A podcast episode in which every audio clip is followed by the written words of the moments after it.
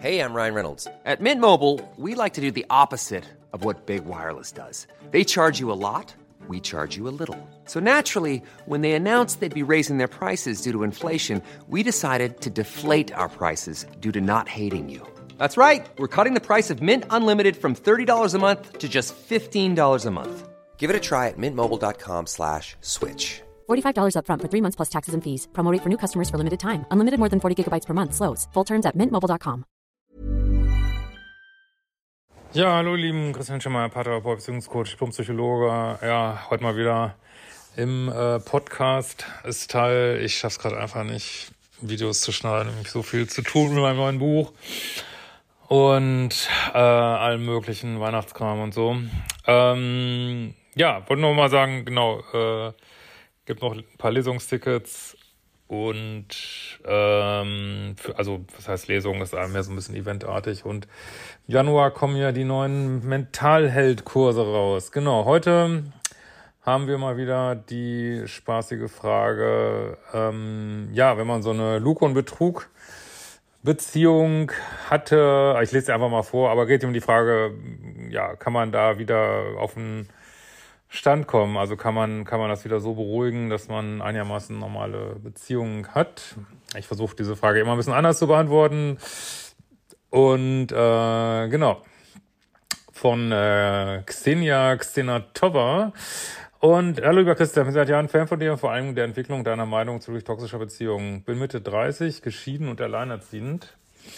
Ähm, hatte eine toxische Ehe und danach eine toxische Beziehung mit viel on off. Hab selbst auch alles durchlaufen von Schockstarre über Narzisstenblaming und etliche Versuche, mich selbst zu lieben zu lernen. Nun zu meiner Frage. Denkst du, es ist möglich, dass eine toxische Beziehung mit all dem bekannten Bullshit wie Lovebombing, Gaslighting und vier Jahre Lug und Betrug beiderseits irgendwann in ein normales Verhältnis zueinander münden kann.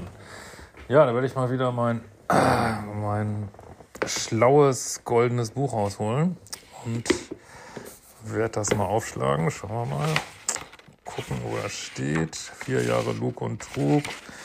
Toxische Beziehung. Hm, ah, da steht's. Nein. Nein, ist nicht möglich. ähm, genau. Äh, so, ich lese mal weiter.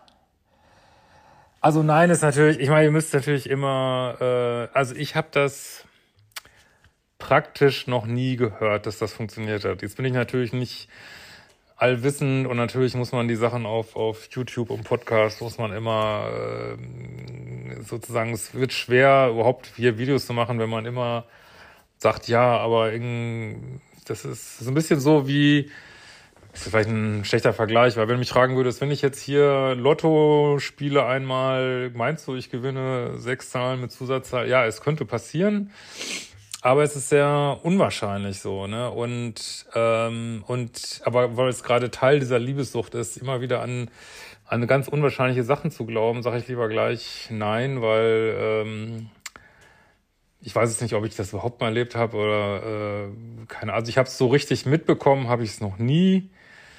Kann sein, dass mir mal irgendjemand geschrieben hat, er das hingekriegt, aber äh, also ich habe das noch nie, war ich Zeuge davon, sage ich mal, sondern höre immer nur, immer nur durchgängig wirklich, dass es nicht funktioniert und selbst wenn beide irgendwie Therapie machen oder irgendwie sowas äh, und an sich arbeiten, da habe ich auch mal eine E-Mail vorgelesen, hat das dann, äh, kann das dazu führen, dass die Anziehung überhaupt nicht mehr da ist. Also dass diese Frage ist, ähm, also je mehr man von dieser Materie versteht, umso mehr merkt man, dass diese Frage eigentlich, ähm, ich will mal sagen, keinen Boden hat, weil das ist ja nur interessant, weil es eben dieses ganze Drama produziert. Also was, was wir immer wieder vergessen, deswegen ist es, glaube ich, wichtig, sich das nochmal anzuhören hier.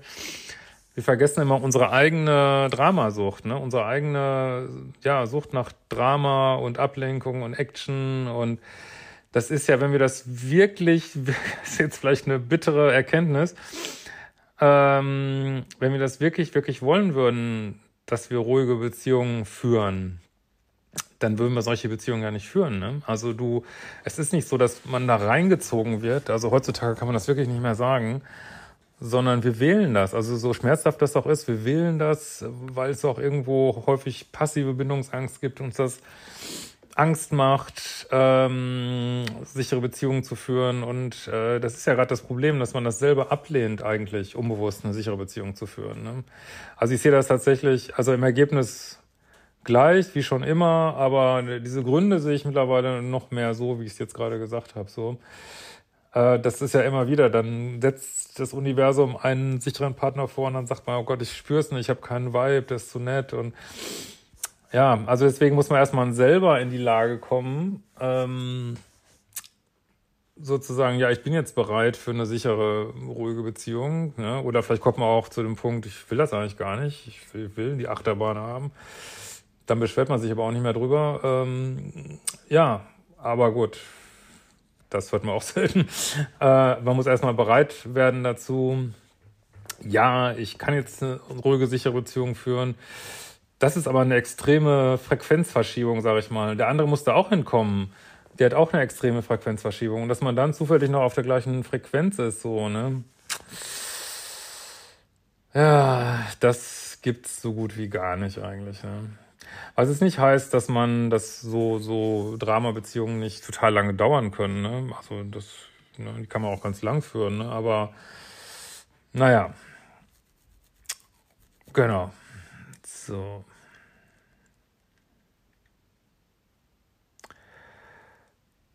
Äh, mein Ex und ich, nun seit knapp einem Jahr getrennt, katastrophale Dramen durch, haben wieder Kontakt.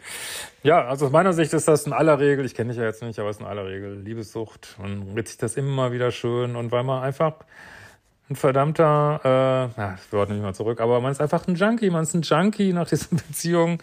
Ich sage das auch jemand, der das absolut kennt, wirklich. Ich kenne es, ich kann es wirklich nachvollziehen. Ähm, aber deswegen, ja, ist meiner Ansicht nach am besten, das wie so eine Art Sucht zu sehen.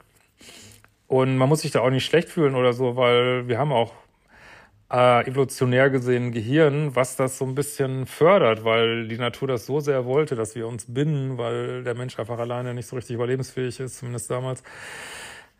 Aber ja, heute führt es eben zu viel Unglück, ne? Äh, ich war die letzten Jahre eher der co-abhängige Part, habe alles für ihn gemacht und freilich nichts zurückbekommen. Nun haben wir uns ein paar Mal getroffen, nach einem Jahr Funkstille, und ich merke einfach, dass ich in Gegenwart dieses Menschen ruhig und unverfälscht sein kann. Gefühlt ist er neben meinem Kind die einzige Person, zu der ich sowas wie eine Bindung habe.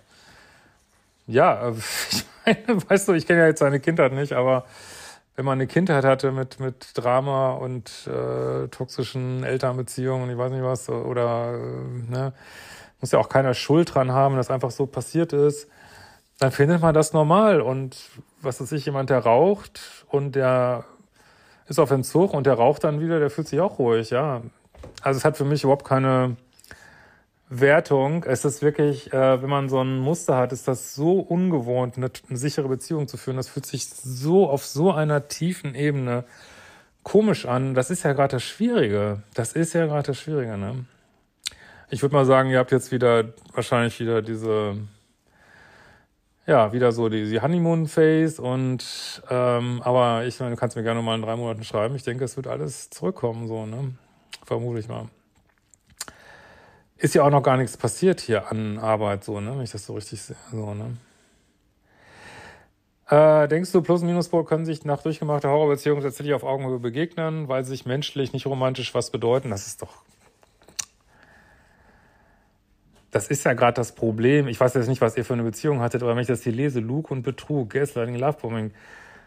Also wenn du sagst, eine nicht romantische Beziehung, dann redest du doch von einer Freundschaft. Wo ist denn das freundschaftlich? Wo ist das freundschaftlich? Ich weiß es nicht. Das ist, äh, meiner Ansicht nach ist das, wenn ich das mal so sagen darf, Quatsch. ist einfach komplett Quatsch. Ich verstehe das. Ich habe sowas früher auch gedacht. Wie gesagt, ich äh, verstehe das komplett. Das ist dieses Retten wollen und so, ne?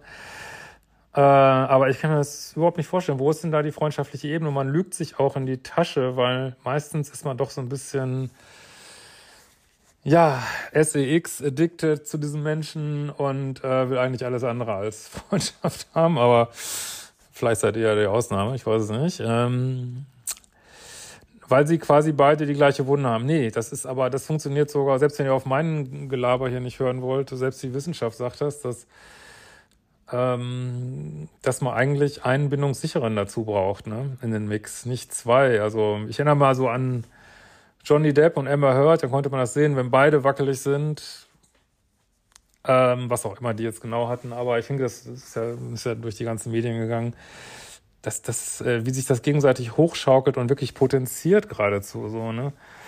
Nee, es braucht einen bindungssicheren, ne?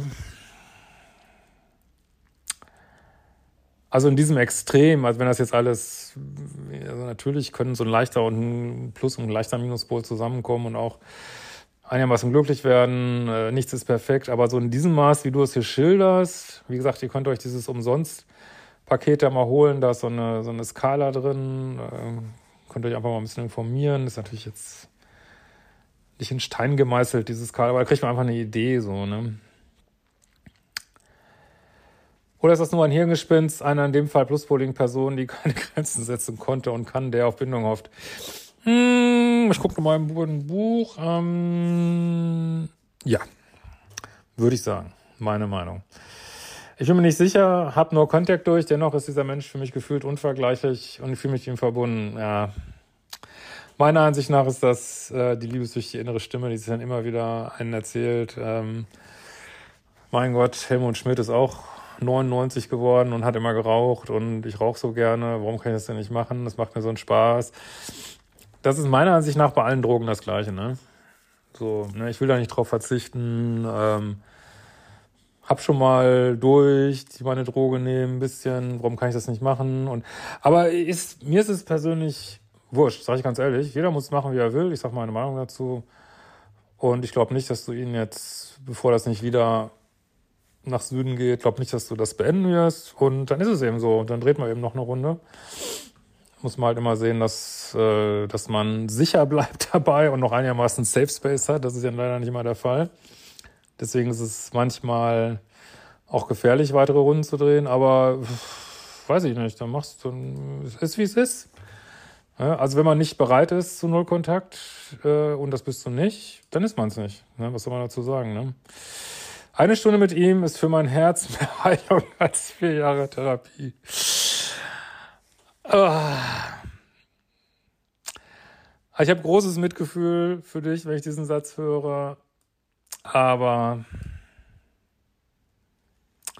ihr könnt ja mal schreiben in den Kommentaren, was ihr dazu denkt. Meiner Ansicht nach ist das original die liebessüchtige innere Stimme, wo einfach das innere oder das innere Kind, was einfach sagt, ja, das fühlt sich genauso an wie Mami und Papi damals und und aber hier haben wir jetzt Mami und Papi, ja, Mami und Papi sind gerade lieb und das fühlt sich einfach so gut an. Mami und Papi sind gerade lieb und es ist aber genauso wie bei Mami und Papi, nur das bleibt halt meistens nicht so. Ne? Also kannst du mir gern äh, drei Monate nochmal schreiben oder in sechs Monaten äh, wie sich das entwickelt hat. Und aber weißt du, es ist dein Leben. Es ist dein Leben, deine Spielregeln. Äh, das ist ja das Tolle, das wirklich Großartige, dass jeder von uns kann hier machen, was er will. Und das meine ich ganz ernst. Und dazu gehört auch ständig Fehler machen und ich weiß nicht was. Nur man sollte das nicht sich nicht einreden zu viel, weil wir müssen für alles bezahlen so ne und äh, sich immer wieder in toxische Beziehungen zu begeben und noch eine Runde das kostet. Das kostet richtig. Und man kann natürlich jetzt irgendwie sagen, ist doch scheißegal, drehe ich eben noch eine Runde und drehe ich noch eine Runde. Und manchmal ist es auch gut, ne? Weil manchmal braucht man das auch, dass man einfach sagt, ah, ich, ist jetzt so, wie es ist. Ähm, aber man, irgendwann muss man mal aufwachen. Ist auf jeden Fall in aller Regel so. Und muss ich einfach sagen, ich erzähle mir ja einen Scheiß und ich, ich, ich, ich komme einfach keinen, äh, keinen Schritt vom Fleck so, ne? Ja, oh Mann, ja, also ich, ich wünsche dir das von Herzen wirklich, dass es so ist. Äh, aber alles in mir sagt, dass es nicht so ist. Also, dass es leider doch diese toxische Verstrickung ist. Aber mein Gott, vielleicht irre ich mich ja mal. Naja, in diesem Sinne, lass mal wieder von dir hören und wir hören uns bald wieder.